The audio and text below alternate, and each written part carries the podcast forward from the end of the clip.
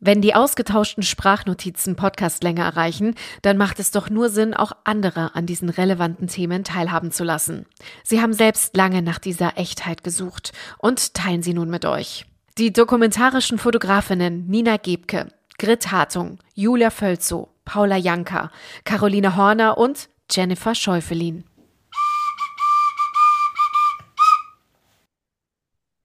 Hallo Julia. Hallo. Wie, da sind wir wieder. Guten Morgen. Guten Morgen, ja. Aus, ein Gruß aus Wien. Heute trifft sich die Achse Wien-Bielefeld. Wir sind sehr weit auseinander, ne? Ja, wir sind sehr weit auseinander, aber ich fühle mich dir gerade sehr nah. Und äh, wir haben beide ein bisschen noch Augenringe. Vielleicht deshalb. mein Mikrofon rutscht immer. Ich hoffe, man kann mich gut hören. Ja. Ja. Ähm, ich freue mich sehr. Heute darf ich ähm, mit der Julia quatschen und darf sie ein bisschen interviewen. Also ähm, wir haben ja unsere Serie gestartet, äh, in der wir euch ein bisschen mehr über uns berichten. Also ich, Carolina, darf heute die liebe Julia Wölzow aus Bielefeld äh, interviewen und freue mich schon sehr, mehr, ähm, also mehr über dich zu erfahren. Wir kennen uns zwar, aber irgendwie dann gibt es noch einige Fragen, die noch offen sind bei mir und ich freue mich schon mhm. sehr, da heute ein bisschen ähm, tiefer einzutauchen in, ja. in deine.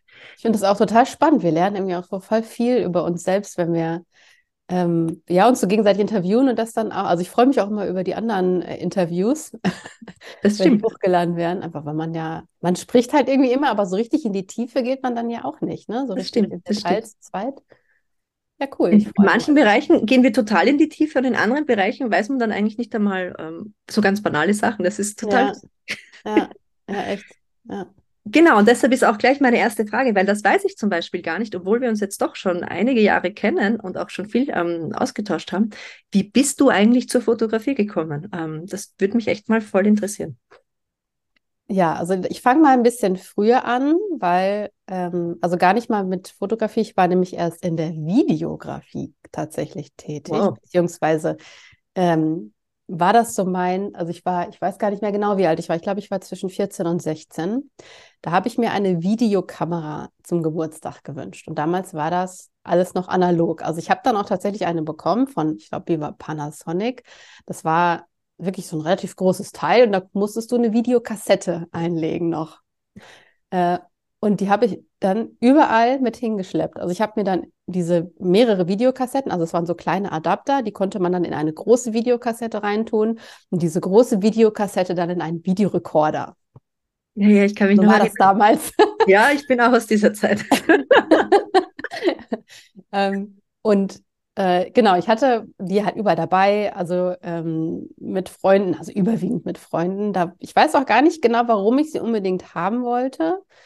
Ähm, und warum ich diese Filme äh, aufnehmen wollte, das hatte ich mir jetzt im, im, mich mal gefragt, aber irgendwie, ich weiß es gar nicht, ich wollte es einfach nur festhalten, die Zeit. Und die sind teilweise auch wirklich sehr peinlich. Und ich gucke, ähm, ja, jedenfalls hatten wir sie, hatte ich sie immer mit dabei. Also wenn wir uns getroffen haben, auf, weiß ich nicht, da mit Freundinnen irgendwie und einfach nur rumgelungert haben, wie man das so macht, irgendwie mit 15, 16 im Park rumlungern, hatte ich die dabei und habe halt einfach irgendwie random irgendwelche Szenen aufgenommen. Ähm, und hatte die zum Beispiel, wir sind dann irgendwann, ich glaube, da war ich 17, sind wir zusammen zu, ich glaube, zu sechst irgendwie, wir waren so eine kleine Clique, nach Sylt gefahren und haben die, äh, da hatte ich die Kamera dabei. Und wir haben dann so eine Zeit, ähm, so ein bisschen Big Brother nachgemacht. Das war, glaube ich, so eine Zeit, da war, kam Big Brother auf irgendwie. Mhm. So Leute privat in ihren, ne, filmen und zugucken, wie sie leben. Das ist ja heute irgendwie schon fast normal. Und damals war das ja voll so, boah, krass, ne, wie cool. Und ich habe die, wir haben die, ähm, also ich habe immer wieder mitgefilmt am Strand und so weiter. Ich hatte die immer überall dabei und hab, wir haben dann zwischendurch immer so Statements aufgenommen. Also so, man sollte dann einzeln sich irgendwie, wir haben uns dann irgendwie so ein Zimmer hergerichtet und dann vor die Kamera setzen, so wie die das bei Big Brother damals auch gemacht haben. Ich weiß nicht, ob du das auch mal gesehen hast. Ja, ja, ja. und dann über den Urlaub sprechen. Also total lustig. Und in diesem, in dieser einen Woche habe ich irgendwie sieben Filme oder so aufgenommen. Wow. Ähm, und habe die dann irgendwann, ich glaube, zehn Jahre später auch nochmal alle digitalisiert. Also sie sind alle noch da. Die haben alle so ein bisschen so einen Streifen im, in, im Bild, so unten, ne? Also es ist halt analog gewesen und ich bin damit jetzt auch nicht unbedingt pfleglich umgegangen mit den Videos.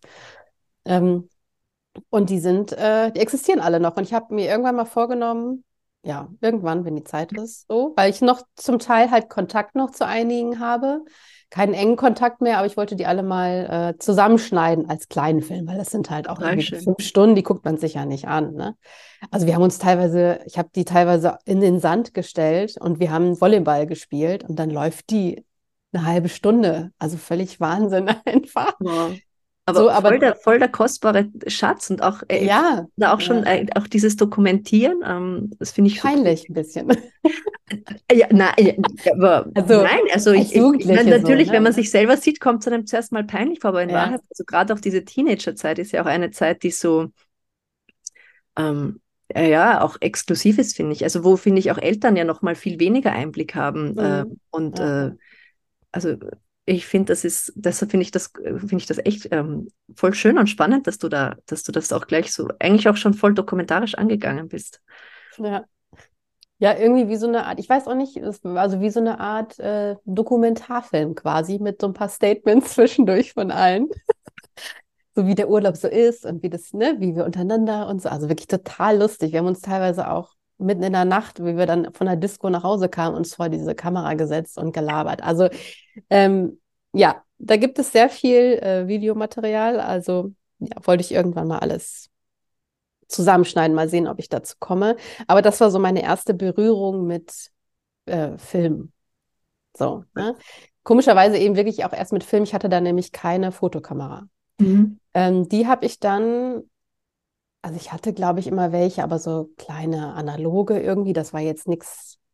Die Pocket-Kameras oder so. Ja, so wirklich, die auch überhaupt nicht teuer waren. Und als dann das Digital, äh, die Digitalkameras rausgekommen sind, hatte ich auch eine, die damals, glaube ich, noch für, ich weiß nicht, die hat irgendwie 40, ich glaube, Euro war es schon. Ich bin gerade nicht sicher. ob es Mark war oder Euro, aber ich glaube, es war Euro, äh, ähm, die gekauft und die konnte halt wirklich einfach gar nichts. Und es gibt aber so ein Selfie, da war ich auf einem Campingplatz und es gibt ein so ein Selfie, da hatte ich die, hatte ich die so in der Hand und habe ich mich im Klospiegel fotografiert. Äh, das äh, war ähm, so eine meiner ersten Digitalkameras irgendwie. Und ich fand das total cool, dass man die löschen konnte wieder, die Bilder, die man gemacht hat, die schlecht waren. Und dann. Das ist lustig, dass du das löschen also, das Besonderste gefunden hast. Ja. Ja, weil wenn du hattest ja einen Film, 36, und dann war so, okay, jetzt ist er vorbei, jetzt habe ich keinen mehr und hm, schade, ne? Und dann, wenn du eben eine Karte drin hattest, konntest du auch mal welche löschen und dann weiter fotografieren, wenn die Karte das voll stimmt. So, das fand ich dann irgendwie ganz cool. Und äh, genau, das war dann so mein, mein Einstieg und ich habe, weiß ehrlich gesagt auch nicht genau, wieso ich das nie groß verfolgt habe, das beruflich zu machen. Das kam mir überhaupt nie in den Sinn. Ähm, keine Ahnung warum. Und dann habe ich äh, mir, ähm, das war glaube ich, ich weiß nicht, aber bestimmt zehn Jahre später, irgendwann eine Spiegelreflexkamera gekauft. Mhm. Eine, aber eine digitale Spiegelreflexkamera. Eine digitale, ja. genau. Mhm. Das war damals eine, die Sony Alpha 290, glaube ich, hieß sie. Also auch damals schon Sony, weil du bist ja, ja genau bist du Sony treu geblieben. Ja, ja? ich habe mit Sony tatsächlich angefangen. Das war aber einfach nur Zufall, weil äh, Mediamarkt gerade so ein Angebot draußen hatte. Keine, das, ja, und die war irgendwie, die hörte sich gut an. Ich hatte ja überhaupt gar keine Ahnung. Da war dann so ein Kit-Objektiv dabei und ich wollte einfach nur irgendwie ein paar schönere Bilder machen oder qualitativere Bilder, die man, ne, also weil meine Kamera eben auch oft unscharf fotografiert hat und wie auch immer. Warst du da schon Mutter oder warst du da? Nee, da war ich noch nicht. Also das heißt, das war alles noch vor den Kindern. Genau, ja. Mhm. Ähm, die habe ich dann auch ähm, ganz lange mit fotografiert und auch nie gewusst, wie man das so richtig macht. Und ich, eigentlich wollte ich auch immer irgendwie einen unscharfen Hintergrund. Das hat aber nie geklappt, weil Blende war ja irgendwie, keine Ahnung, Blende 4 oder so bei den Kit-Objektiven. Und ich wusste auch nicht mal, was eine Blende ist, davon abgesehen. Mein Mann hat mir dann irgendwann, da waren wir aber auch noch nicht verheiratet und so, der hat mir irgendwann mal, äh, mal einen Fotokurs geschenkt, was denn Blende ISO Zeit ist. Das mhm. war hier in Bielefeld dann bei so einem, so einem kleinen Atelier. Ich glaube, die war auch irgendwie Fotografiestudentin und bei der habe ich das gemacht. Das war dann irgendwie erst Theorie und dann sind wir rausgegangen und das war für mich so ein, wow, krass. Okay, so geht das also. Und daraufhin habe ich mir ein 50 Millimeter gekauft, glaube ich, war es. Mhm. Und habe dann so ein bisschen, ja, einfach so ein bisschen mit rumgespielt. Ne? Wobei ich sagen muss, dass ich auch dann nach dem Fotografieren viel in die Bildbearbeitung gegangen bin. Also ich habe quasi irgendwas fotografiert, also gar nicht groß auf irgendwas geachtet, sondern ach, Hauptsache der Hintergrund ist unscharf, irgendwie so ein bisschen nah dran und wie auch immer. Und habe dann ganz viel mit Photoshop damals rumprobiert. Mhm. Also Photoshop noch vor, noch vor Lightroom oder hast du gar genau, nicht? Genau, vor Lightroom noch, ja, genau. Ähm, und habe da auch dann mit den Farben und also da gab es irgendwie noch, also da hatte ich keine Ahnung von Presets und nix und habe dann äh, meine Pickel wegretuschiert. also wirklich, dass ich die teilweise die Bilder bis zur Un Unkenntlichkeit bearbeitet habe. Keine Ahnung, wieso ich das jetzt wieder so in die extrem, andere extreme Richtung gehe, so. Aber ähm, das hat mir irgendwie Spaß gemacht, Bildbearbeitung. Daher, ne? ja. Jedenfalls. Cool. Das heißt, du kennst dich auch richtig gut aus in Photoshop. Ja, jetzt mittlerweile nicht mehr so. Aber so ein bisschen, ja. Ähm, genau. Dann, jetzt muss ich mal überlegen. Aber, was also, ist eigentlich, hast du, was hast du für eine Ausbildung? Also du hast jetzt keine genau. professionelle Fotografieausbildung, ja. sondern bist, bist Nee, genau, das war ja alles, alles nur nebenbei passiert quasi. Ich habe äh, ähm, nach der, nach meiner zehnten Klasse bin ich, habe ich eine bekleidungstechnische Assistentin Ausbildung gemacht, drei Jahre. Und bin dann danach nach Mönchengladbach gegangen und habe Textil- und Bekleidungstechnik studiert. Mhm. Äh, genau, und das war dann eben, also ich habe dann auch danach ganz normal äh, gearbeitet und war eine Zeit lang auch in China und hatte die Kamera auch dann immer dabei und habe da auch ein bisschen fotografiert. Und habe dann 2013 mein erstes Kind bekommen. genau. Das heißt, du warst in China beruflich für längere ja. Zeit. Das habe mhm. ich auch noch gar nicht gewusst. Wie ja. lange warst du da? In einer Bekleidungsfabrik. Äh, ich glaube sieben, acht Monate. Es sollte eigentlich länger sein, aber ich bin dann währenddessen schwanger geworden. Ah, okay. Mhm. Äh, und bin dann wieder zurück. Also ich habe, ich weiß nicht, ich war dann im vierten Monat und bin dann zurückgeflogen, weil ich das eben, ja, mein Mann, mein Mann war zu Hause, der ist hier geblieben. Also wir waren noch nicht verheiratet.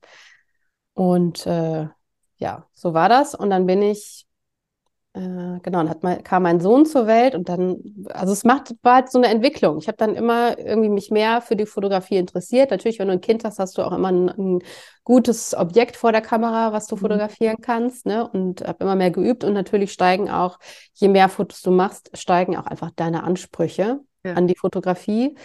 Äh, ich bin dann, nachdem er mit zwei Jahren ungefähr in die Kita gekommen ist, dann auch wieder Vollzeit arbeiten gegangen wieder zurück in den Ursprungsjob. Genau, wieder zurück in den Ursprungsjob. und bin, habe dann 2016 meine Tochter bekommen und bin dann, äh, also Fotografie, die, das lief immer nebenbei. So, dann mhm. habe ich immer mal wieder ähm, eine andere Kamera gekauft. Das war dann immer damals die Sony Alpha 77, glaube ich, war das. Das war auch eine Spiegelreflexkamera, aber die war besser als die Alpha 290.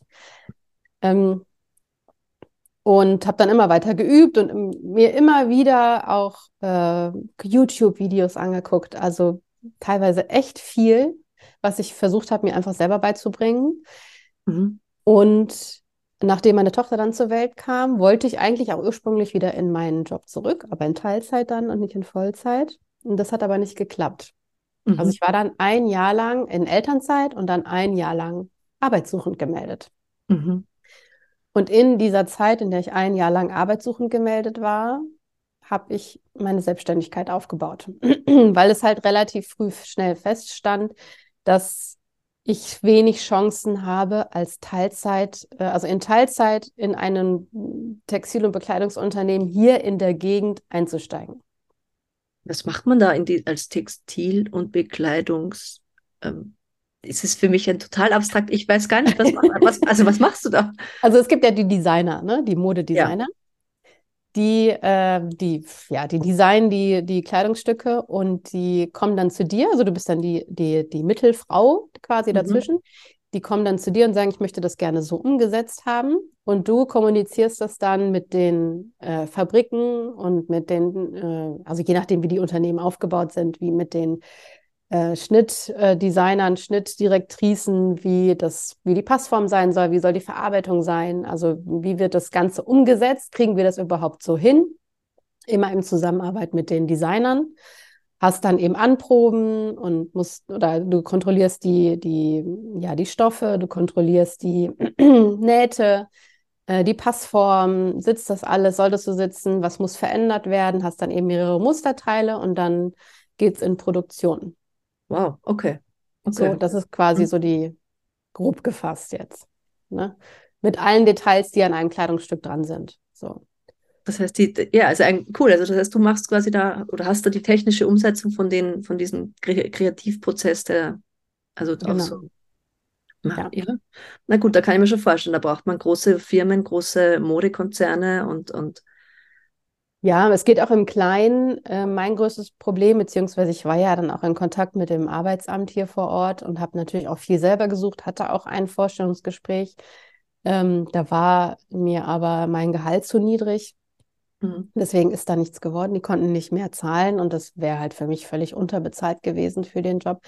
Äh, und das ist eben das Schwierige. Die kleinen Unternehmen können dann nicht, nicht so viel zahlen und es gab keine Teilzeitstellen. Also ich hatte mhm. auch einen Kontakt zu einem größeren Bekleidungsunternehmen hier ähm, bei mir um die Ecke quasi. Der sagt, das ist äh, ein super Lebenslauf und wir würden sie eigentlich gern einstellen, aber nicht für 25 Stunden. Mhm. Ne? Und äh, ja, da bin ich halt so ein bisschen vom Glauben abgefallen quasi und ja. war dann, ja, also das, du bist gut ausgebildet und hast einen guten Lebenslauf und hast, also es war jetzt auch ein Job, der mir Spaß gemacht hat, nach wie vor. Und ja, das äh, hast aber trotzdem nichts gefunden, weil es eben nur in Teilzeit ging. Mhm. Und Vollzeit wäre zu viel gewesen. Also ich habe ja Vollzeit gearbeitet mit einem Kind, das, das funktionierte einfach nicht. Also da war ich halt super unglücklich. Da musst du wahrscheinlich auch viel reisen ja. und so weiter, oder? Ja, es war, also mich hat das so gestresst. Dann hatte der Schnupfen, Husten und der hat bei jedem Schnupfen, Husten gefiebert und du musstest zu Hause bleiben. Mhm. Äh, und hast, du musst halt auch jedes Mal, ich musste mit, saß mit dem dann in diversen Arztpraxen und musste mich krank melden. Also das war so stressig und einfach dieses, ich meine, es war Gleitzeit, das war schon ganz okay so, aber dieses mit, mit Kind zusammen und dann ist das Kind krank, dann bist du selber krank. Also in, es war nicht ich war nicht glücklich in der Zeit. Okay. Ne, obwohl der Job mir Spaß gemacht hat, aber in Verbindung mit, mit Vollzeit und äh, Kinderbetreuung ne, es hat das für mich einfach nicht funktioniert. Und ich bin auch, muss ich ehrlich sagen, nicht so der Typ, die gerne irgendwie, ich sag jetzt mal, morgens um acht dann zur Arbeit kommt und dann hast du für eine Viertelstunde Frühstückspause irgendwann und eine halbe Stunde Mittagspause und dann, also diese ganzen starren Zeiten und ich saß halt teilweise da äh, und er war fertig mit der Arbeit nach mhm. und hatte aber noch zwei Stunden übrig. Oh. So. Du warst also, also damals schon sehr effizient ja, vielleicht, gut organisiert. Das Wie kann sein. Ich ja heute. Ja, doch, das kann sein. Ich, wenn ich, also ich kann relativ schnell arbeiten und das war vielleicht auch, dass ich einfach, und dann musste ich aber da bleiben. Ich hatte wirklich nichts zu tun. Und weil du aber diese, diese Stundenkontingent hast, ich, das, ich konnte nicht gehen. Also Überstunden aufbauen konnte ich halt auch nicht, weil dafür war nicht, war nicht genug Arbeit da. Und ich habe mich immer gefragt, was machen die anderen Leute denn die ganze Zeit?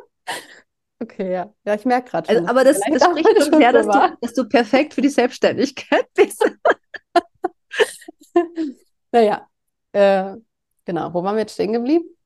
Du warst dann ja, einen Arbeitsschluss gemeldet, genau. Und da genau. hast du genau. dann, da hast du dann den, ja, wie, wie bist du dann auf die Idee gekommen, die Fotografie dann zu deinem, also quasi zu deinem beruflichen Standbein zu machen?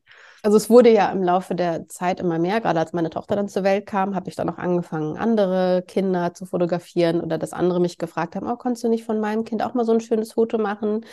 Und das war dann aber wirklich ähm, jetzt nicht im Körbchen oder so, aber ähm, schon eher, komm, wir legen das mal dahin und dann lege ich die Schnurrlackkette davor. Also wirklich so völlig einfach nur irgendwie äh, gemacht. Und äh, genau, ich habe dann aber erstmal gar nicht so an die Familienfotografie groß gedacht, sondern äh, habe dann gedacht, okay, ich möchte ähm, auch schon einen gewissen Betrag verdienen, beziehungsweise muss das auch. Mhm ähm, nachdem ich, also ich wusste halt, ich kriege jetzt ein Jahr lang noch Arbeitslosengeld und dann ist es halt auch vorbei. Also es wäre schon relativ wichtig, dass ich dann auch was rauskriege. Äh, habe dann gedacht, ich fange mal mit Hochzeiten an, irgendwie. So, und mhm. gucke ich mal, ob ich irgendwie, also ich hatte eben auch immer mal wieder andere Fotografen gefolgt. Bei Facebook, glaube ich, war es damals noch eher. Und äh, habe dann im Freundeskreis ein Paar gehabt, die haben geheiratet. Das war ein äh, russisches Pärchen und habe dann die zwölf Stunden lang begleitet, komplett kostenlos, also Standesamt und die kirchliche Trauung, weil ich dann gesagt habe, okay, wenn ich das alles zeigen darf, ich mache das komplett kostenlos und habe mir mit diesen beiden Hochzeiten eine Webseite gebaut. Wow. Mhm. Und dann war das quasi, ich will jetzt nicht sagen Selbstläufer, ich habe schon, also klar, du musst schon ein bisschen was investieren in die Webseite. Ich habe SEO-Arbeit auch gemacht, habe mich so ein bisschen oberflächlich damit beschäftigt, aber das hat auch schon äh, trotzdem auch gereicht für den Anfang. Ne? Immer mal wieder bei Instagram gepostet, was vorher so gar nicht, hatte gar keine Berührung mit Instagram. Ich habe mich also das erste Mal da angemeldet, als ich die Hochzeit fotografiert habe und habe mhm. direkt mir einen Business-Account eingerichtet und dann, also private Dinge posten habe ich eigentlich nie gemacht früher. Und äh, ja, und dann war das, ich sage jetzt mal, eine, eine, Art Selbstläufer und hatte dann darauf das Jahr 2018, ich glaube irgendwie 20, fast 20 Hochzeiten, aber auch viele Wahnsinn, kleine. aus fast, dem Stand Also viele kleine, viele, also waren nicht nur achtstündige, sondern auch zwei, dreistündige. So. Aber es ist schon toll, dass du da auch, also finde ich sehr beeindruckend, dass du da auch das so offensichtlich auch von deinem Marketing und von deiner ja, wie du das alles aufgebaut hast, dass du dann auch gleich an, an so viele Brautpaare und, ähm, ähm, und auch von der Erfahrung her. Ja, ich habe nur Hochzeiten auch ähm, gepostet. Mhm.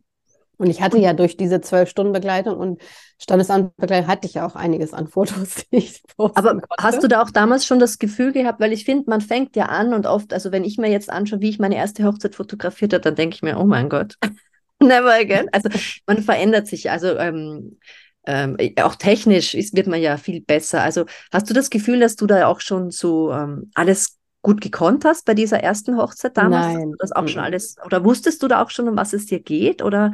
Also es gibt aber Bilder, die ich auch heute noch zeigen würde von meiner allerersten Hochzeit. Da, mhm. ähm, das sind aber gestellte Bilder. Mhm.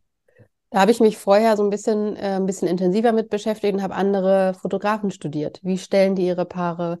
Wie, wie, also das habe ich mir abfotografiert mit meiner Kamera und habe dann immer gespickt quasi bei dem Paar-Shooting, wie, ähm, wie ich die stellen muss, was für eine Posen, was für eine Position, ist das von oben fotografiert, von unten fotografiert, so solche Dinge. Das heißt, du hast es direkt in der Kamera drin gehabt und hast es dir am Display angeschaut. Genau, oder? ich habe es mir vor der Hochzeit abfotografiert, also mit dem Handy irgendwie, habe dann die, die Kamera, mein, habe dann also mit der Kamera mein Handy abfotografiert, also die mhm. Posen, mhm. habe mir verschiedene rausgesucht von anderen Fotografen und habe dann diese Posen nachgestellt, weil ich ja gar keine Ahnung hatte, wie man das mhm. macht. Ne? Und ich würde davon einige Bilder noch zeigen, auf jeden Fall. Können wir ja vielleicht irgendwie nochmal einen Instagram-Post können wir machen irgendwie.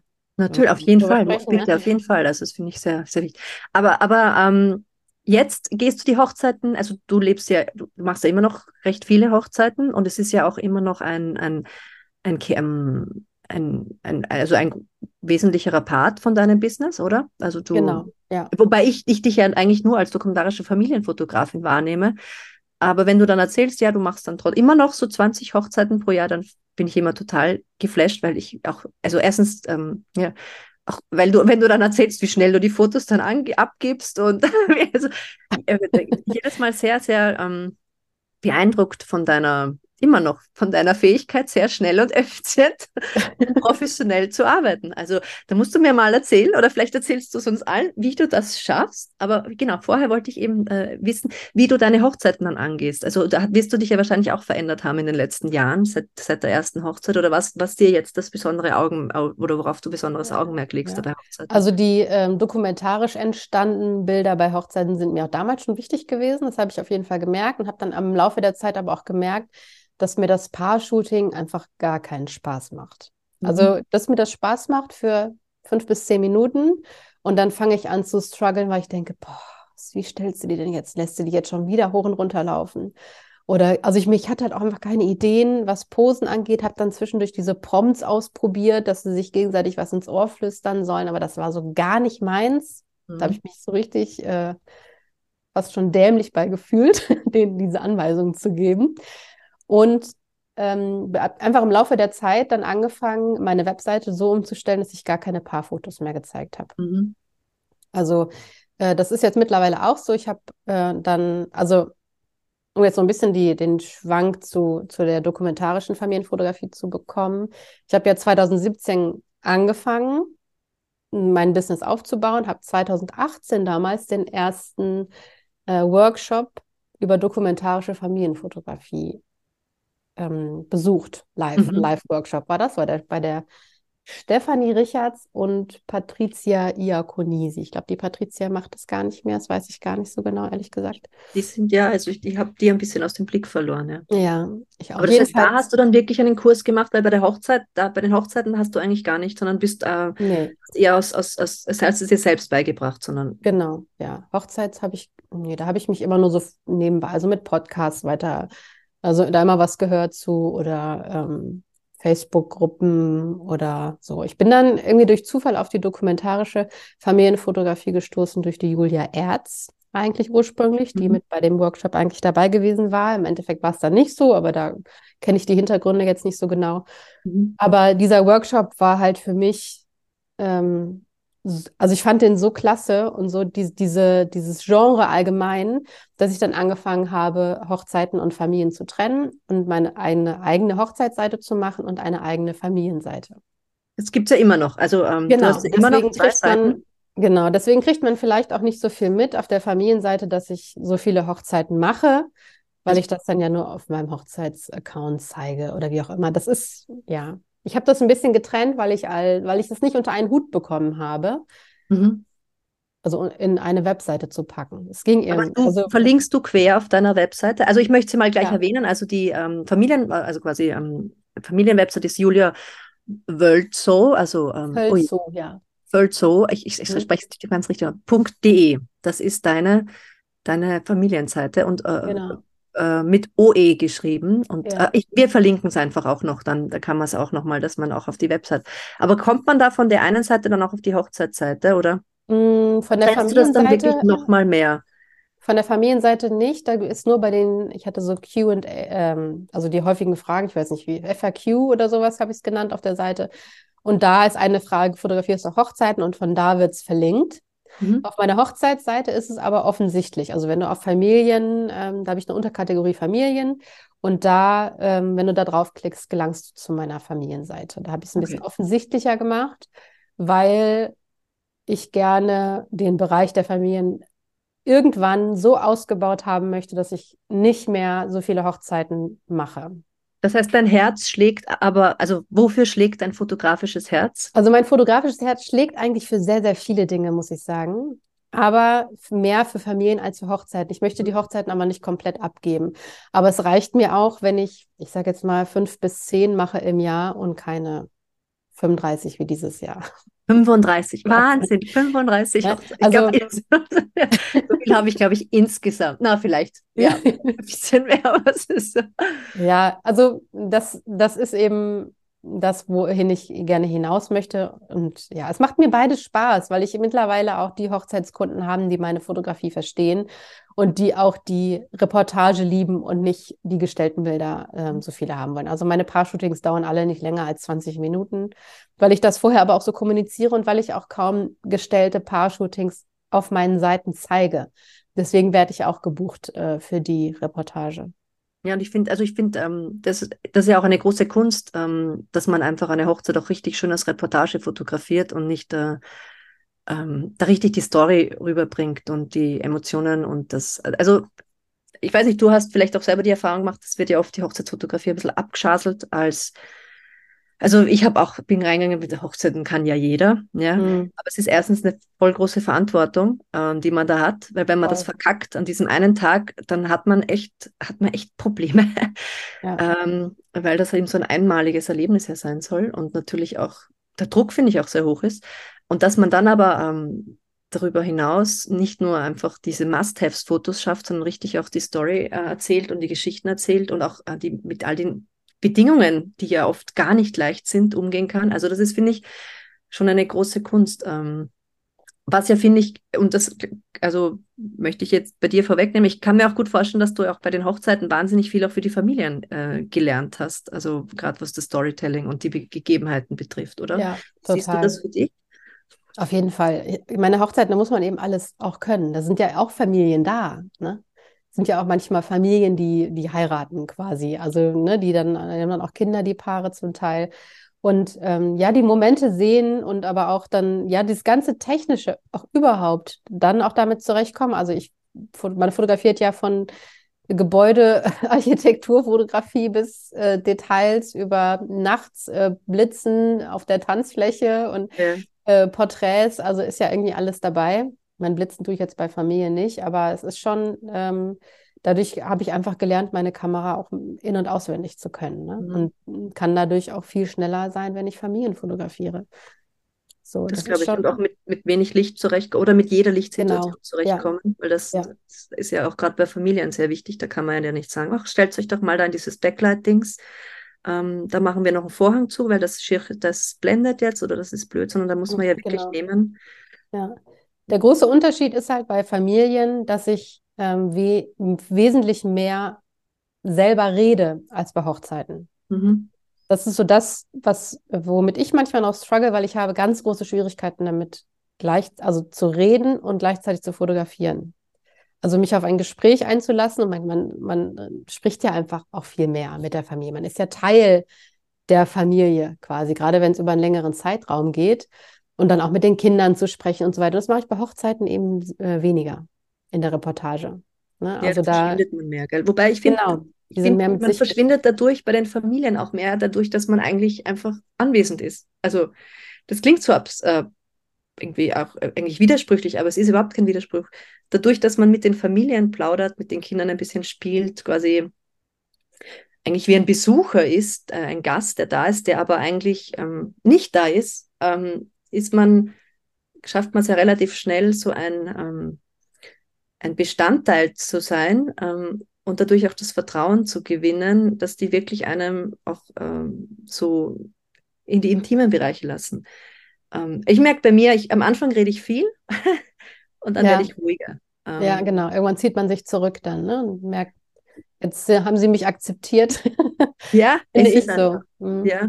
Und eben, weil man am Anfang natürlich, fällt es der Familie wahrscheinlich auch leichter, wenn man ein bisschen auch von sich selber was gibt, mhm. selber ja. erzählt, dann dass man einfach eben kein, kein Fremdkörper ist, sondern ja, ein, ein, ein, wie mir hat eine, eine Kundin mal gesagt, wie ein lieber Gast, der einfach ein paar Stunden mit dabei ist. Oder auch einen Tag oder so. Ähm, aber ja, das ist schon was anderes wie auf einer Hochzeit. Da ist man, da wird man, hm, da ist man von Anfang an eher ähm, ein bisschen in dieser unsichtbaren Rolle drin. Ja, genau. Man kann so mehr mit den Gästen mitschwimmen, so ein bisschen. Ne? Und die genau. haben ja auch viel die haben sich ja vielleicht auch länger nicht gesehen und quatschen dann viel. Und das, das ist dann auch schon etwas, was mir Spaß macht, dieses Beobachten und auf die Momente warten, ohne dass ich selber so wahrgenommen werde. Mhm. Aber das Schöne ist ja dann auch bei der Familienfotografie, ähm, also bei der Hochzeit natürlich kann man sich da auch einbringen. Oder wie siehst du das? Ich habe das Gefühl, als bei der Familienfotografie kann man mehr von seiner eigenen ähm, unserer eigenen Geschichte oder weiß ich nicht, ähm, Werten kann man mehr mit reinbringen wie bei Hochzeiten, weil ähm, oder vielleicht sehe ich das so, bei Hochzeiten hat man ein bisschen mehr diese, ähm, ja, vorgegeben, was man fotografiert haben muss. Also Ringwechsel, wobei du ja auch letztes Mal gesagt hast, du fotografierst den Ringwechsel sogar gar nicht. Das hat mich auch total geflasht.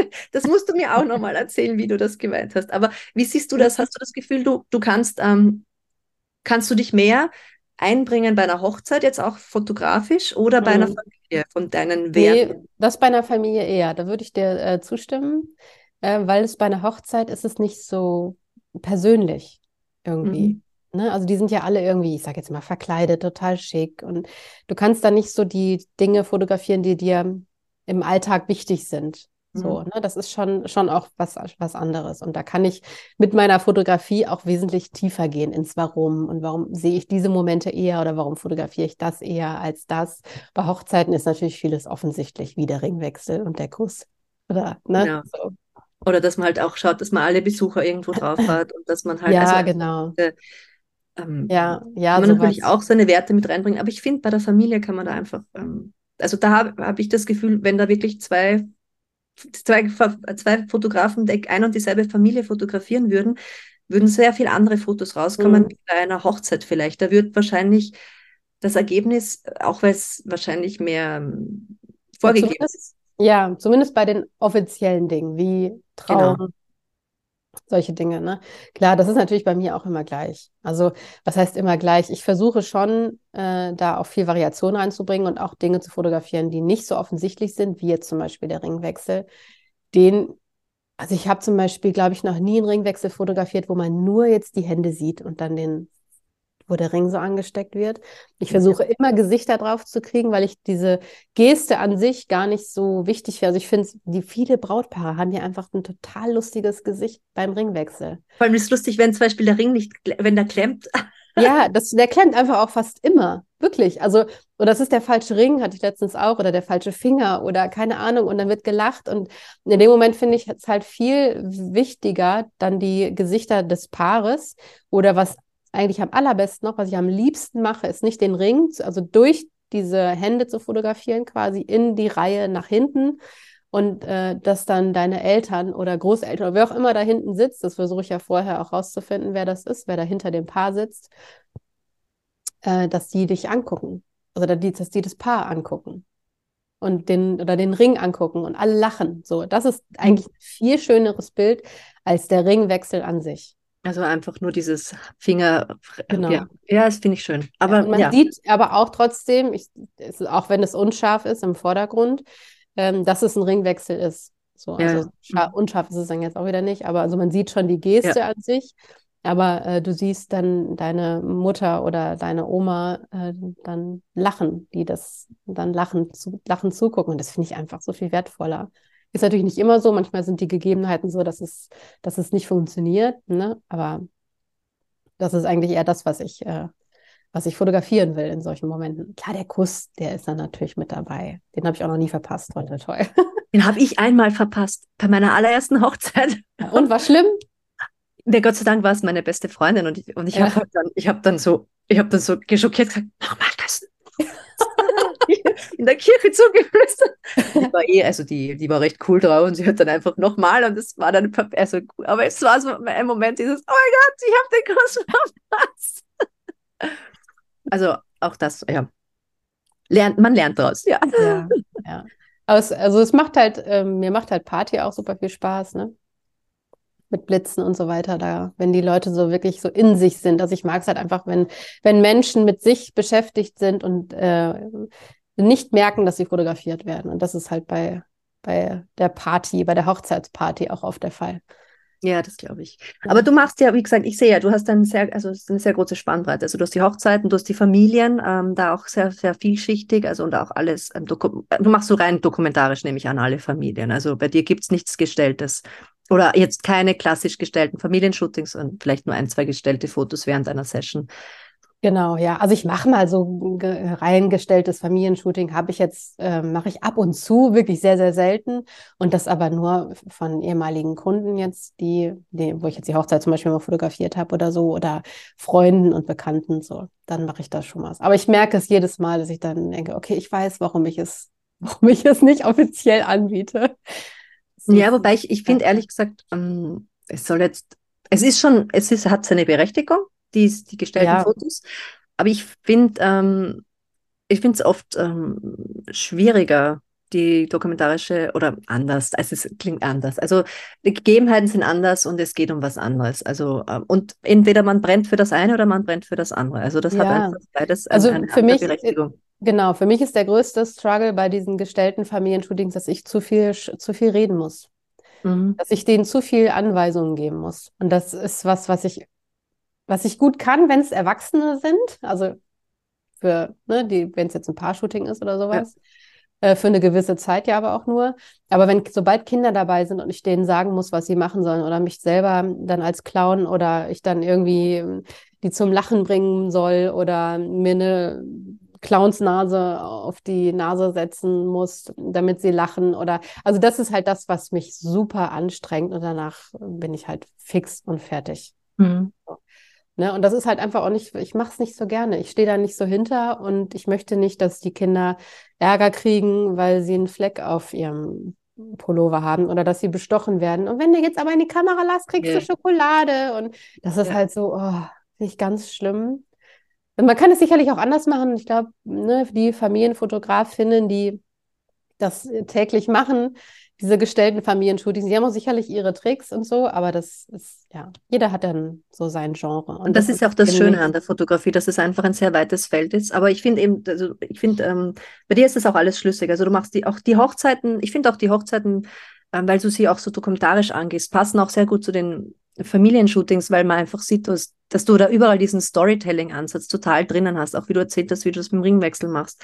Du machst ja auch Geburten, also wo du wahrscheinlich dann mhm. auch wieder mehr in diese, ich verschwinde im Hintergrund, ähm, also und wo man ja auch oft wahnsinnig schwere Lichtsituationen hat, also wo, wo, äh, wo du ja dann auch total viel von der Expertise, die du von den Hochzeiten, also einfach was von dem, was man bei Hochzeiten lernt, ja auch anwenden kannst. Wie bist du eigentlich in, in Geburten reingekommen? Hast du da auch einen Kurs gemacht oder wie hat sich das ergeben? Hm, das ist auch eine gute Frage. Das, nee, einen Kurs habe ich da nie gemacht. Ich weiß immer nicht, wie ich dann darauf gekommen bin. Ich glaube, im Zuge zur, ähm, zu der Familien, äh, zu der dokumentarischen Familienfotografie gelangt man, glaube ich, irgendwann automatisch in die Geburtsfotografie, weil es halt auch, weil es so zusammengehört, finde ich. Ja. Und ähm, ich habe 2019 wollte ich dann damit, ähm, habe ich dann eine, eine Frau gesucht, die, die Lust hat oder die, die schwanger ist und äh, gerne Geburtsfotos haben möchte. Und habe dann auch eine gefunden, die ich dann Ende äh, 2019 fotografiert habe. Und 2020 hätte ich dann auch, glaube ich, zwei oder drei Geburten drin stehen gehabt und die sind dann ja, ja. Ah ja mit Corona, Corona genau. Deswegen war das, kam das alles so ein bisschen in Stocken, aber ähm, ja, ich habe jetzt mittlerweile fünf Geburten. Ja, das war jetzt nicht super viel, aber das ist schon was, was ich nicht so oft anbieten kann auch. Einfach mhm. der privaten Situation und aber auch mit Hochzeiten ist es eben schwierig zu vereinen. Das denke ich. Kannst du die dann eigentlich nur außerhalb der Hochzeitssaison anbieten oder? Nee, ich kann die auch dann? währenddessen äh, anbieten, aber dann eben immer nach Rücksprache und mit einem Backup. Ne? Die Paula ist ja zum Beispiel, mit der arbeite ich ja dann zusammen. Die ist dann, ja. während ich eine Hochzeit habe, ist sie dann Backup-Fotografin und genau. Aber es ist halt schon auch Stress, das darf man auch nicht vergessen, ne? Wenn man eine Hochzeit hat und parallel aber Rufbereitschaft und das ist schon nicht so ohne, aber ich liebe es halt einfach auch Geburt, in, bei einer Geburt dabei zu sein. Du hast es ja auch schon erlebt. Ja, es ist magisch. Das ist halt einfach, also ja.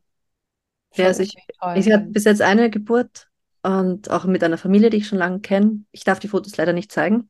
Ähm, das wusste ich aber von Anfang an. Aber ähm, das ist schon, finde ich, also ich kann, ich kann nicht gut verstehen, also die Faszination, weil es ist, es hat schon, es ist, es ist magisch. Also ähm, ja.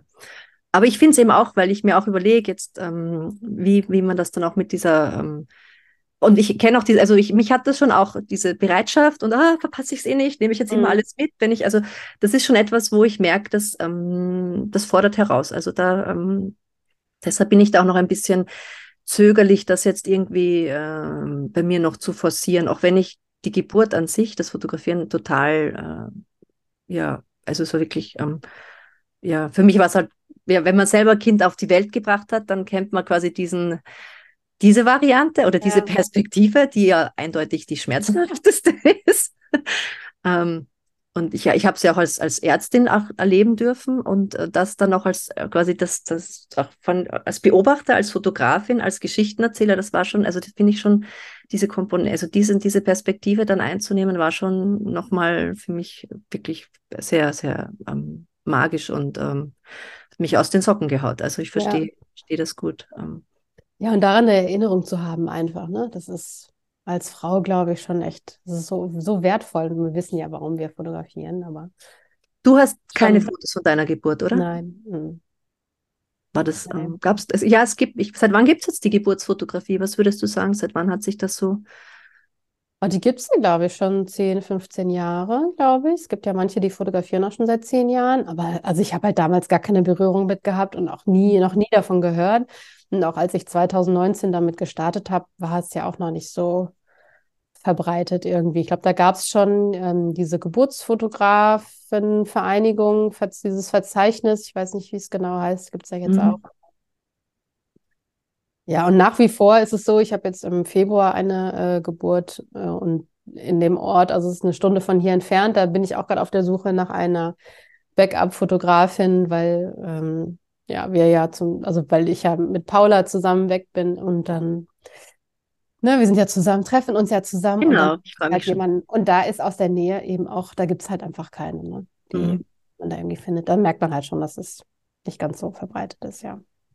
Um, ähm, und das, aber ich, ich, ich, also ich weiß es äh, nicht nur bei Geburten, sondern auch bei Familien, da, da filmst du ja dann auch wieder. Also ich finde das schön, weil da schließt sich ja dann auch eigentlich der Kreis ein bisschen zu dem, wie du ursprünglich eigentlich, mit was du angefangen ja. hast, mit deinen Jugendfilmen. Aber du filmst ja auch. Also es, ähm, ähm, wie, wie bist du dann da? Wie, hast, wie hat sich das dann für dich wieder ergeben, dass du wieder zum Filmen ein bisschen zurückgekommen bist? Ja, mich hat, glaube ich, dieses, dieser, also Film immer schon so ein bisschen fasziniert. Ich habe da ähm, meine Weiterbildung auch zu gemacht, gerade im Hochzeitsbereich und wollte, ähm, also biete das auch parallel mit an, also dass ich Hochzeiten, äh, dass ich die, dass ich einen kleinen Minifilm mache und ähm, eben die Reportage. Also bei Familien biete ich das auch mit an. Mhm. Äh, habe es bei Hochzeiten auch eine Zeit lang gemacht. Äh, mittlerweile biete ich, aber es ist, glaube ich, nicht mehr mit drin bei mir. Ich weiß es gar nicht mehr so genau. Aber es, es wird selten gebucht, dass ich jetzt mhm. den, den Film dazu bekomme. Aber mich fasziniert. Aber es gibt einfach gewisse Momente, gerade bei Familien oder bei Geburten, den, diesen Moment kannst du auf Fotos nicht festhalten. Bei Hochzeiten ist es zum Beispiel das Ja-Wort. Das, mhm. Ne, das ähm, geht nur per Video und Ton. Und bei Geburten ist es der erste Schrei des Babys zum Beispiel.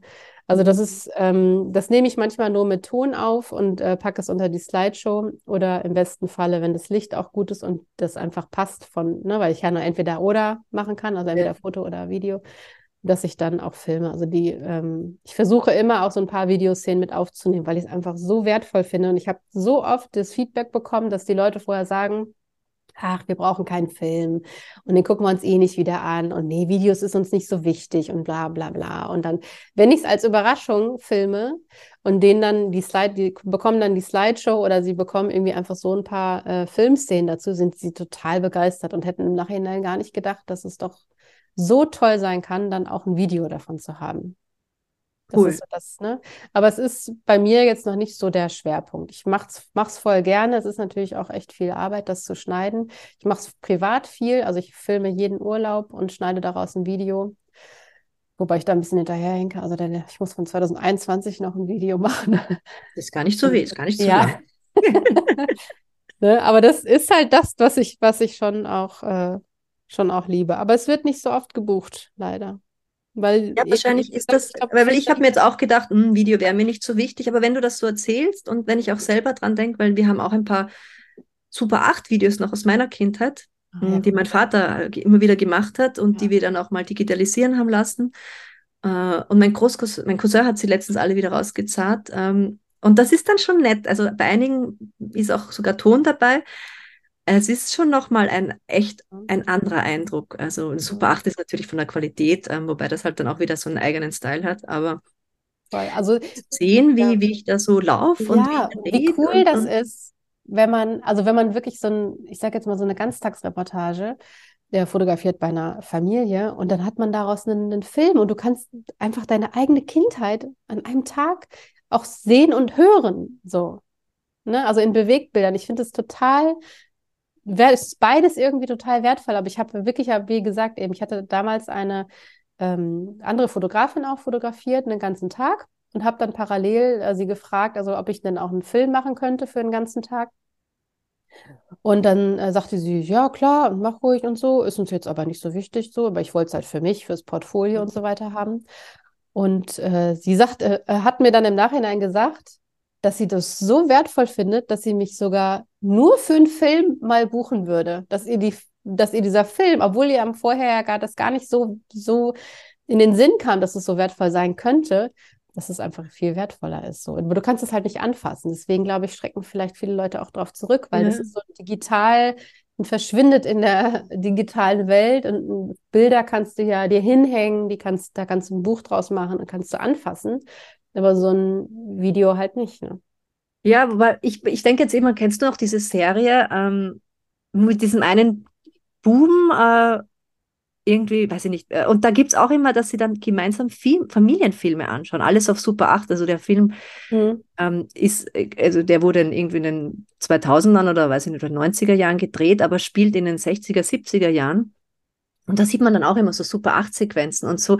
Und ich habe das Gefühl, oder auch so wie mein Vater damals halt auch mit Super 8 Fotograf gefilmt hat, dass das irgendwie in früher vielleicht sogar viel, oder auch wie du dann diese Videokamera hattest, es war früher viel viel mehr geschätzt vielleicht. Und das hat sie jetzt Hm, vielleicht mit diesem vielleicht. ganzen Handy und man kann eh alles mit dem Handy schnell filmen und Instagram und da Video und da Reel und Dings, dass das ein bisschen, ähm, ja, wobei ich teilweise auch finde, dass Fotos ein bisschen, weil sie so eine Flut und eine Masse da ist, dass man, dass man da oft gar nicht mehr vor lauter Wald den Bäumen Hm. so vor lauter Wald den Bäumen sieht, weil man quasi so überflutet ist von, die, von der leichten Verfügbarkeit, dass man dann gar nicht mehr sieht, was das aber eigentlich für eine wahre Qualität hat, vor allem wenn das natürlich dann auch noch von jemandem gemacht wird, der einfach weiß, worauf er, worauf er das Augenmerk legt, eben Mhm. auf das Storytelling und auf, auf, auf einen guten Schnitt und auf, also dass das, ähm, also ich glaube, ähm, ja, ich will auch einen Film, Julia.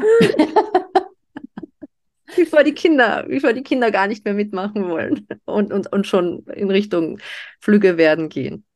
Ein paar Jahre habe ich schon noch, aber weißt du, die Kinder werden ja schon schnell groß. Also man merkt schon, ähm, ja, das geht dahin, gell? Ja, ja, total. Ja. Ja, das ist etwas, was ich, glaube ich, ganz gerne noch ausbauen möchte in den nächsten Jahren, so. Bisschen, dass man, ja, dass ich mehr für Film auch gebucht werde bei Familien. Das wäre schon ganz cool.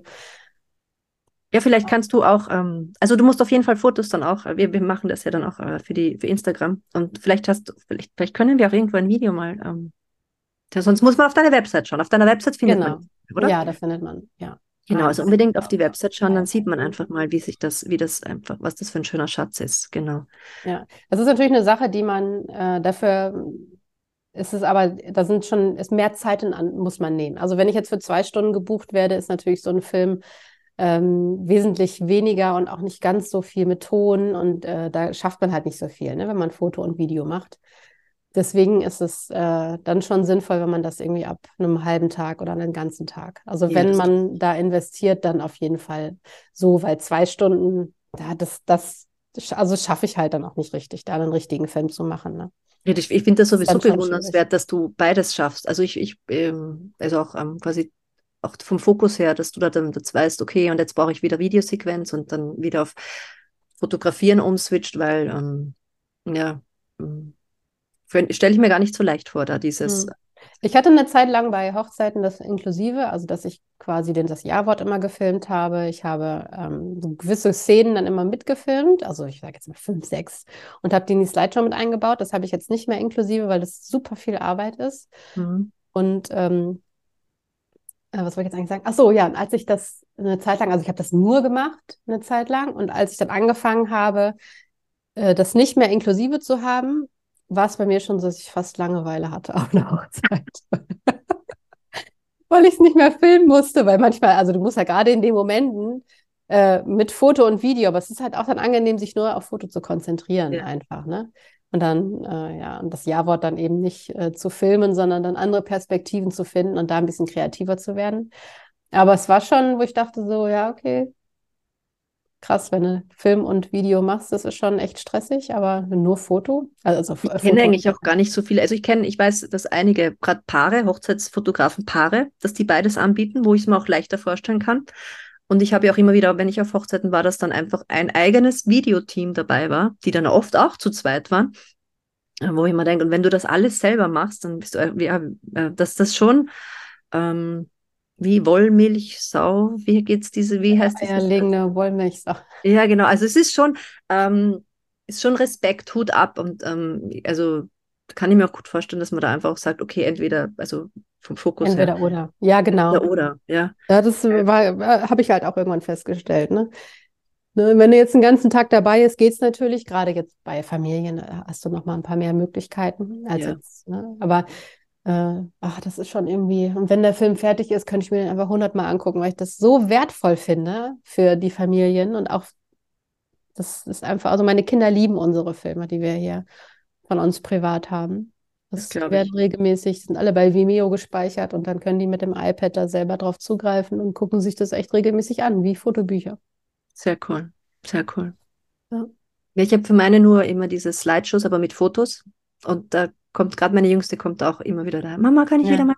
Ja, das ist auch- Schon. Also ja. das ist schon einfach, ähm, es macht schon mal was anderes auch, äh, wie, also nur am Computer die Fotos irgendwie so, so in einem Ordner, pff, Nee, das nicht, ne? Genau. also Album ist schon mal eine Qualität, finde ich, einfach auch als, als Gemeinschaftsevent, aber dann auch, also sie lieben auch, wir haben dann wirklich alle letztens gemeinsam mal wieder, weil oft sage ich halt, na, jetzt nicht, ich habe keine Zeit, habe keine Zeit.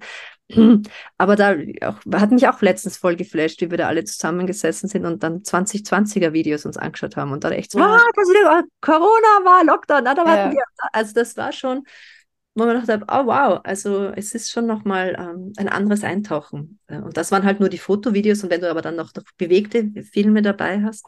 Mhm. Ich muss immer daran denken, wie es wäre, wenn ich das alles hätte von, mein, von meiner Familie. Einfach. Also ich, und dann ähm, gerade aber wenn. Was, was, äh, was, ist, was bedeuten dir die Fotos dann auch? Was, was ist das für dich? Ähm? Also für mich ist es unbezahlbar, weil meine Familie nicht mehr intakt ist. Also weil meine Eltern sich getrennt haben, als ich, ich glaube, es war so die Zeit mit 15, 16. Hast du da dann auch deine Videokamera bekommen?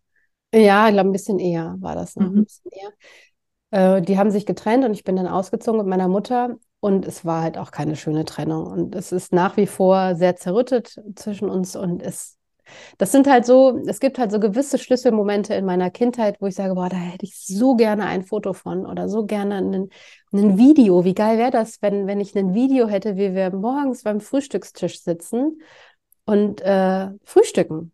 Einfach so völlig banale Situation, aber das ist meine Kindheitserinnerung, wie wir, ich weiß noch genau, was auf dem Tisch steht und was, ne, also ich, in meiner Erinnerung ist es alles da, aber ich hätte da irgendwie, ach, ich würde da so gerne einmal reingucken, wie das wirklich war, wie das so, ach, weiß ich auch nicht, das wäre so wertvoll, einfach weil es auch nie wieder passieren wird. Mhm. Also auch einfach, weil das quasi noch auch so ein bisschen die heile Kindheit war oder dieses, ähm, ja, ja. einfach alles noch als äh, dieses Familienleben einfach für euch auch gut gepasst hat.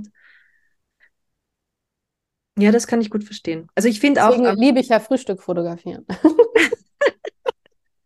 Ja, und die Familien glauben oft, dass das müssen irgendwelche großartigen, ausgefallenen Sachen sein, aber es passiert so viel bei diesen ganz banalen Sachen, eben auch gerade ja. bei diesen Routinen, passiert so viel, was dann über die Familien ja.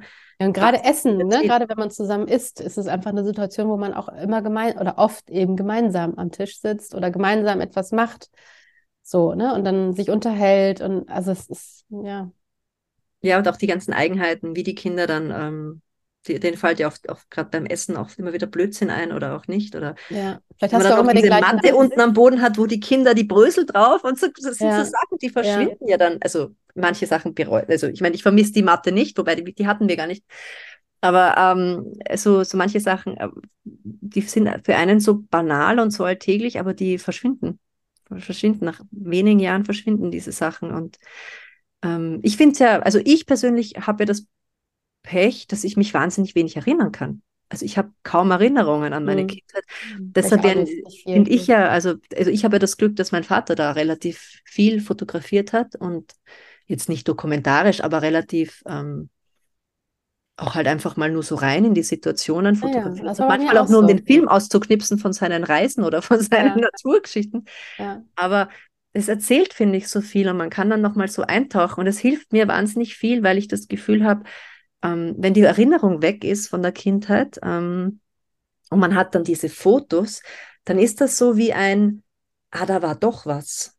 Mhm. Weißt du? Weil sonst ist es wie ein, wie ein, wie ein schwarzer Fleck. Und mit diesen Fotos oder auch Filmen kann man diese schwarzen Flecken füllen, auch wenn das dann, ähm, weil es ist ja auch wissenschaftlich bewiesen, dass ja Fotos helfen, ähm, Erinnerungen ähm, wachzuhalten oder auch sogar wieder zu konstruieren. Weil, mhm. wie gesagt, bei mir sind halt viele Erinnerungen irgendwie auch gelöscht oder irgendwo in irgendwelchen weit verwinkelten, ich äh, weiß ich nicht, hinten, äh, wo ich vielleicht mit tiefster Hypnose irgendwann, keine Ahnung, ja. wieder rankommen kann. Ist denn dein Vater mit drauf auf den Fotos dann? Wenig, wenig. Ja, bei mir nämlich auch. Ja. Aber ich hatte auch einen Vater, der äh, fotografiert hat viel, auch eine gute Kamera hatte früher. Ja, das war früher, war das eher eine Männerdomäne. Ja, genau. Ja. Aber es gibt ein einziges Bild mit ihm drauf. Mhm. Und das war direkt nach der Geburt. Und seitdem. Echt? Seitdem nicht? Seit, okay. Also es gibt ein Bild noch, wo wir zu vier drauf sind, aber es gibt kein Bild mehr nur mit ihm und mit mir. Mhm. Erst wieder 2013, als ich geheiratet, äh, 2014, okay. als ich geheiratet habe. Ja, aber das ist, ist, und sind diese Bilder dann auch besonders wichtig, auch weil, oder auch jetzt, weil, auch mit der Trennung und wo du gesagt hast, was eigentlich auch eine schwierige Situation für euch war, sind die dann besonders wertvoll für dich oder hast du dann eher das Gefühl, hm, schwieriger oder wie helfen dir diese Fotos dann auch? Ah, es ist natürlich jetzt, wenn es direkt nach der Geburt ist, da, das ist schon wertvoll, aber ja, es könnte auch jedes Kind sein, irgendwie gefühlt. Mhm. Ich hätte gern eins, wo, wo ich ein bisschen älter bin. Mhm. Ja, bei mir verliert sich das eben so, seitdem ich, also als ich dann sieben, ja, sechs, sieben, acht war vielleicht, äh, ab da merkt man eben, dass es wie so einen Bruch gibt. Da gibt es kaum noch Fotos von uns. Mhm. Also sind wir nicht mehr groß in Urlaub gefahren. Und also meine Mutter sagte irgendwann, es ist, war dann so die Zeit, wo es, wo es schwieriger wurde einfach. Und dann, also mit dem Familienleben, mit der Ehe und so weiter. Und dann, mhm. ja, fotografiert man auch nicht mehr so viel. Ne? Wobei, ich finde, oft sagen die Eltern auch, gerade wenn es schwierig wird, wollen sie dann keine Fotos mehr haben von diesen Krisenzeiten. Da scheuen sich dann, was ich auch nachvollziehen kann. Aber andererseits finde ich, dass ja gerade Krisenzeiten genauso, diese, dass es ja wahrscheinlich sogar äh, nochmal wichtiger wäre, um das nachher mal als Erwachsener oder äh, verarbeiten zu können, wenn man eben auch äh, äh sieht, wie waren denn wirklich diese Krisenzeiten. Mhm. Ja, und das ist natürlich super schwer, wenn du selber in der Krise steckst, das dann zu machen. Also von dir selbst so, ne? Das ja. ist ja nochmal doppelt schwer als, als Außen, Außenstehender, ja, dann zu machen. Ja, wobei, ja, natürlich. Aber ich, also ich werde, also du, du bist ja auch bei Krisen von anderen Familien dabei, also sage ich jetzt mal, also du machst ja auch äh, Kinder, fotografierst ja quasi auch fürs Kinderhospiz, ähm, also wo du ja dann eigentlich nicht, also weil oft glaubt man halt, Fotos sind nur für die Happy Peppy, für die fröhlichen Momente, aber ich finde halt, es sind ja auch wichtig die Fotos aus den Momenten, wo das Leben nämlich ich nicht immer nur einem die Sonne scheint und alles wohlgefallen ist, sondern wo einfach mal das Leben einen auch herausfordert. Und da, also da bist du ja bei im, dabei, also wo halt dann äh, ja mit den, mit den kranken Kindern, wo die Familie natürlich in einer Ausnahmesituation ist. Wie, wie erlebst du das auch für dich und für die Familien? Oder wie bist du da dazu gekommen? Magst du da noch ein bisschen was erzählen? Äh, ähm, genau, wie bin ich dazu gekommen? Ich glaube, das war auch 2019 oder 18. Ich bin mir nicht mehr genau sicher. Ich habe eine Bekannte von mir, die da arbeitet mhm. im äh, Palliativteam. Die ist dann also im mobilen Palliativteam. Ich weiß jetzt gar nicht genau, wie es genau heißt. Und die hatte mich damals gefragt, ob ich äh, das mir vorstellen könnte, da eine Familie zu begleiten. Und da habe ich sofort ja gesagt, weil das eh so ein bisschen der Zeitraum war, wo ich dachte, ich würde gerne mal ein bisschen was Gutes tun. Oder Sternkinder war so ein bisschen auch ähm, in, in, der in der Überlegung, ob ich das mache. Und sie fragte also eigentlich zur richtigen Zeit an. Und seitdem, ja, bin ich dabei geblieben. Die ersten äh, Aufträge waren schon, ja, die waren schon herausfordernd für mich. Weil ich, ja klar, wenn du ins äh, Kinderhospiz fährst oder auch zu den Familien zu, nach Hause und dann Kinder aber im gleichen Alter zu Hause hast und dann siehst du dort eben die, die äh, teilweise sehr schwer krank sind, es macht dir das schon zu schaffen, wobei ich jetzt mittlerweile sagen muss, dass ich das ganz gut, äh, ähm, ich sage jetzt mal, wegstecken kann, weil ich halt wirklich weiß, wofür ich es mache. So, mhm. also weil ich halt das Feedback von den Familien bekomme und weiß, wie wertvoll diese Bilder einfach sind und wie, ja, sie sehen den Wert oft nicht direkt danach oder ich habe auch oft, dass die sich die Fotos gar nicht angucken wollen. Mhm. Äh, und das dann erst irgendwie, also ich kriege oft dann Monate, teilweise auch wirklich sehr, sehr spät Feedback, weil die da gar keine Kraft zu haben, da das irgendwie rechts, also das irgendwie anzugucken und äh, das dann oft erst Monate oder Jahre später dann dann nochmal Feedback kommt zu. Aber äh, ja, das sind die, ich sage jetzt mal, die letzten Bilder und gerade in solchen Situationen kommst du nicht dazu, das selber zu machen. Und das Kinderhospiz bietet das denen halt an, den Familien. Es gibt, die haben so ein gewisses Kontingent, also die können dann auch, also ich sage jetzt mal, da war ähm, ein Junge, der wollte unbedingt nochmal mit dem Heißluftballon fahren. Mhm. Und den habe ich dann zum Beispiel fotografiert dabei. Also wie die dann der, wie die dann ankommen und dann wird der Heißluftballon aufgeblasen und er steigt ein. Also ich bin jetzt nicht mitgefahren, aber habe das dann quasi mitbegleitet, wie dann, wie die Familie dann in den Himmel hinaufstieg und, und der Junge das einmal noch erleben durfte. So solche oh, mhm. äh, Geschichten. Ne? Und das ist, ja, es, ja, es erfüllt mich einfach sehr, dass ich das festhalten darf und dass ich, dass ich auch die Kraft finde, das festzuhalten, weil es gibt viele, die das nicht können. Und äh, es ist einfach schön, dass, dass, ja, dass ich das machen kann, so dass ich die Möglichkeit habe dazu, ne, denen das, dann denen diese Fotos dann zu geben, so. Ja, ich habe, ich habe, also ich durfte das auch schon ähm, für einige Familien machen. Also auch eine, wo, wo das Kind jetzt nicht äh, quasi sterbenskrank war, aber halt einfach schwer, schwer krank und schwer behindert. Und, und die Mutter hat mir dann Jahre später, also die habe ich dann einen halben Tag, Tag begleitet und die Mutter hat mir dann auch Jahre später gesagt, dass sie es eigentlich schön findet, auch einmal sichtbar zu sein. Also ich habe es dann auch, auch gezeigt. Ja. Und auch dieses, man glaubt oft, also diese Familien verschwinden so ein bisschen in der, in der, ja, verschwinden und sind gar nicht sichtbar in unserer ganzen Instagram und so weiter Welt. Man glaubt immer, und das, das finde ich auch jetzt darüber hinaus, jetzt außer über die Bedeutung, die die Fotos für die Familien haben.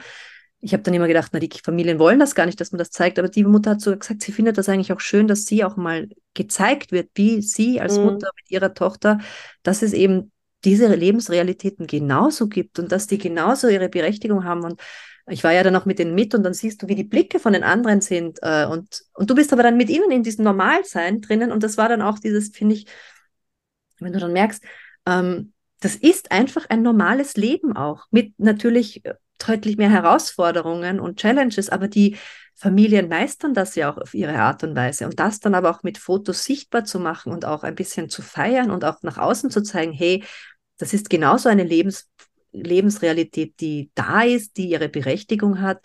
Und dann halt vielleicht auch damit zeigen, da aber da würden sie aber Hilfe brauchen, damit es einfach für sie besser klappt.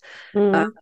Das ist, finde ich, auch nochmal umso wichtiger. Und ja, also das, deshalb finde ich es auch sehr schön, dass du da, dass du da auch keine Scheu davor hast und das auch machst. Und weil ja, in unserer Happy Peppy Welt, in unserer man zeigt nur, da, die glauben, da wird, wird oft vergessen, dass das Leben ja so viel mehr ist. Also es gibt nicht nur Schwarz-Weiß, sondern dass, dass man auch dieses, da, da ist alles dazwischen zeigt und einfach auch ein bisschen da den, den Horizont für die anderen öffnen kann. Und ja. Ja, und es ist einfach schön, dass, dass, dass das ja, dass, dass es auch gesehen wird und dass es angeboten wird. Also es ist jetzt zum Beispiel nicht etwas, was ich ehrenamtlich mache. Also ich fotografiere Sternkinder ehrenamtlich. Das Kinderhospiz kann mich jederzeit anrufen und dann fahre ich da auch äh, sofort hin, wenn ich Zeit habe und suche da, also meistens ist es innerhalb von ein paar Tagen. Und das werde ich, dafür werde ich bezahlt quasi, weil die das aus Spendengeldern machen, weil die halt sagen, wir wollen das auch bezahlen, wir wollen den Familien etwas anbieten. Und es gibt viele Menschen, die auch spenden dafür, weil sie halt auch sehen, wie wichtig das ist, diese Dinge. Ne? Also jetzt wie auch Fotos oder auch dann gibt es verschiedene äh, Therapien oder jetzt auch so, ein, so eine Ballonfahrt oder sowas. Ne? Äh, das ist natürlich dann immer schwierig, dass ich kann es nicht komplett kostenlos machen. Es gibt manchmal Einsätze, die, äh, da schreibe ich dann keine Rechnung für, weil ich da, ne, ich sage jetzt mal, nicht so viel zu tun habe oder weil es jetzt wirklich dann äh, nicht so viel war, was ich machen konnte. Und dann äh, lasse ich das. Aber es gibt viele Einsätze, die, die ich dann auch nicht bezahlt kriege von denen. Und das ist auch vollkommen okay, weil äh, dafür die Spendengelder auch fließen. Ja. Schön. Es ist ja eben, es und ist weil, schön, dass ja, das auch gewertschätzt genau. wird und dass das dann quasi nicht nur auf das Goodwill vom Fotografen davon abhängt und auch, also Goodwill, das klingt jetzt so banal, wie wenn man den ganzen Tag zu Hause sitzt, Däumchen dreht oder man, also man, also du bist Nein, ja aber man darf auch für und man Dinge muss natürlich auch leben können von seiner genau. Arbeit. Also man muss ja. natürlich auch einfach ähm, und sie möchten, dass ich es ja auch weitermache. Wenn ich es nur genau. ehrenamtlich mache, kann ich es halt dann auch nicht so oft machen. Ne? Genau, das dann kannst du es vielleicht ein, zwei Mal im Jahr anbieten und dann ja. sprengst du aber einfach deinen, deinen ja. äh, Kalender. Und, und so geht es halt und das, ähm, ja, und ich weiß, wie wertvoll die Bilder sind und das ist halt einfach äh, für die Familien einfach eine Erinnerung an, an eine Zeit und an, ja, dadurch können sie es verarbeiten. Ne? Dadurch können sie es erleben oder wiedererleben, weil sie sich selber auch sehen und können sie das einfach viel besser begreifen, auch was da überhaupt passiert ist. Es ist ja mhm. unvorstellbar. Also ich denke ja jedes Mal, das ist einfach unvorstellbar, was ihr durchmachen müsst. Aber, ja. Ja, ich, also ich, ich muss, also ich finde ja oft, ähm, wenn ich mir denke, ähm, wie viel Geld die Leute oft für Hochzeiten ausgeben und auch für die Hochzeitsfotos, was natürlich auch voll seine Berechtigung hat, aber ich finde, das ist so, dieses Hochzeit ist so eine Welt nach außen, ähm, sich präsentieren nach außen. Ähm, und da ist es ganz klar, das muss festgehalten werden. Also da will ich jetzt auch gar nicht dran rütteln. Aber mhm. ich persönlich, ich habe mir mein Hochzeitsalbum ich weiß nicht, seit wie vielen Jahren nicht mehr angeschaut. Mhm. Das irgendwo in der Ecke und verstaubt. Ich hab, wir, haben, wir haben ein paar Fotos aufgehängt von der Hochzeit, eine Handvoll. das mag ich auch gern. Und es, also wir hatten eine großartige Fotografin, die wunderbare Fotos gemacht hat. Also ich bereue es keine Minute. Aber was ich mir viel öfter anschaue, sind all diese Reportagen, die ich jetzt in den letzten Jahren von meiner Familie machen habe lassen. Und auch ja. die Fotos, die ich für meine, also die Fotos, die ich für meine Familie mache, die Alben, die ich für die Kinder mache. Das sind wirklich die, also wenn ich wenn ich nur fünf Alben retten könnte, dann wäre das Hochzeitsalbum nicht dabei. Mhm. Aber also, also ja, aber ich, ist, man ist aber, ja auch aber ich also das tägliche Leben, ne? Irgendwie. Ja, oder? weil ich oder das woran Gefühl, liegt das? das? hat viel mehr mit mir und also das ist nicht dieses nach außen etwas präsentieren, sondern das, wie es wirklich ist und diese, mhm. ähm, was auch meinen mir zeigt, wie war ich als Mutter, wie bin ich als Mutter, wie, wie ist diese, diese auch ein bisschen so ein von außen nach innen, also und auch weil oft sehe ich mich dann, war nicht für Gott, andere. Wenn genau. ich dann dran denke, wie ich das Gefühl gehabt habe, dass ich unfähig war und, und dann sehe ich die Fotos, denke mir, was, was war's denn? Es hat doch eh, es, ist schaut, es, es war wunderbar und du hast so viel gegeben. Und auch wenn ich, wenn ich jetzt sehe, Kinderfotos von mir anschaue, dann kann ich richtig ein Gespür wieder kriegen, wie war ich als Kind, wie war meine Persönlichkeit, wie war meine Beziehung zu meinen Geschwistern, zu meinen Eltern und deshalb ist mir das halt auch so wichtig, dass ich das meinen Kindern mitgebe, dass sie dann auch diese Fotos dann mal ah, haben und sehen, ha, ich, ich, also dieses, aber das, ich habe, ja, das, ähm, das wird, finde ich, oft ein bisschen unterschätzt und man glaubt vielmehr, dass das nach außen viel wichtiger ist, also so wie dieses Repräsentieren, mhm. das die Hochzeit noch macht, als das Kleine im Inneren, also quasi dieses im Privaten, dass das aber langfristig, finde ich, eben viel mehr, ähm, mehr Wert hat. Ja, einen Wert hat, ja. Also, ja, mhm. das sehe ich auch so. Ja, Aber. ganz bei dir. So, wir sind jetzt auch schon seit über einer Stunde. Ja, ja, ich danke dir. Du hast also, glaube, oder hast du noch Fragen? Hast, ich, ich, bin total beeindruckt und freut mich sehr, dass ich so viel ähm, über dich erfahren durfte mit diesem Interview, auch ähm, neue Facetten kennenlernen durfte. Wir haben jetzt nicht über meine Effizienz gesprochen, aber ich glaube, da gibt es auch nicht so viel. Also ja, also das, vielleicht, so, vielleicht machen wir dann einen eigenen Podcast, dass du mal erzählst, ja. wie man, wie man. Ich bin da aber auch gar nicht so, wie du denkst, glaube ich. Also ich bin da nicht so strukturiert. Ich, ich würde würd gerne mal, so aus gern mal bei schnell dir arbeiten, glaube ich. Eine, eine Woche oder ein, ein paar Tage bei dir also ähm, quasi auf der Schulter sitzen und mal schauen, wie du das da so ähm, machst, ähm, einfach um ein bisschen ähm, ja, Inspiration zu bekommen. Aber vielleicht machen wir da mal ein eigenes. Oder, ja. oder, oder, wir fragen die Jenny, ob sie ein Video macht. Ich weiß nicht was, weil Video ist jetzt nicht so mein, mein, mein, mein Gebiet. Okay. Ähm, aber danke dir. Also es war total ähm, ja, schön und spannend dir. für mich, das über dich alles zu erfahren. Ähm, und ich hoffe auch für unsere Hörer, Hörerinnen und Hörer. Ähm, genau. Ähm, ich wollte dich noch über die Pläne fürs nächste Jahr fragen, aber ähm, da lasse ich mich einfach überraschen und folge ja. dir weiter auf Instagram und auch. auch nicht so irgendwie. Und Julia hat auch einen wunderbaren Newsletter, wo sie auch immer wieder erzählt von neuen Projekten und von persönlichen und Tipps und Tricks. Also ähm, ich freue mich immer, wenn der bei mir ins Postfach, Postfach flattert. Dein sympathischer und sehr, sehr netter Newsletter. Also ähm, den können wir da auch noch unbedingt mal erwähnen. Genau. Vielen Dank. Ja, schön. Das war schön mit dir. Fein, hat mich sehr gefreut. Dann wünsche ich dir noch einen wunderbaren Advent, eine schöne Vorweihnachtszeit. Und Danke gleichfalls. Freue mich auf ein Wiedersehen und Wiederhören. Ja, das nächste Mal bist du dran beim Interview. So, oh. wir sagen mal Tschüss. Ich halte mal hier an. Ne? Ciao. Ja, ciao.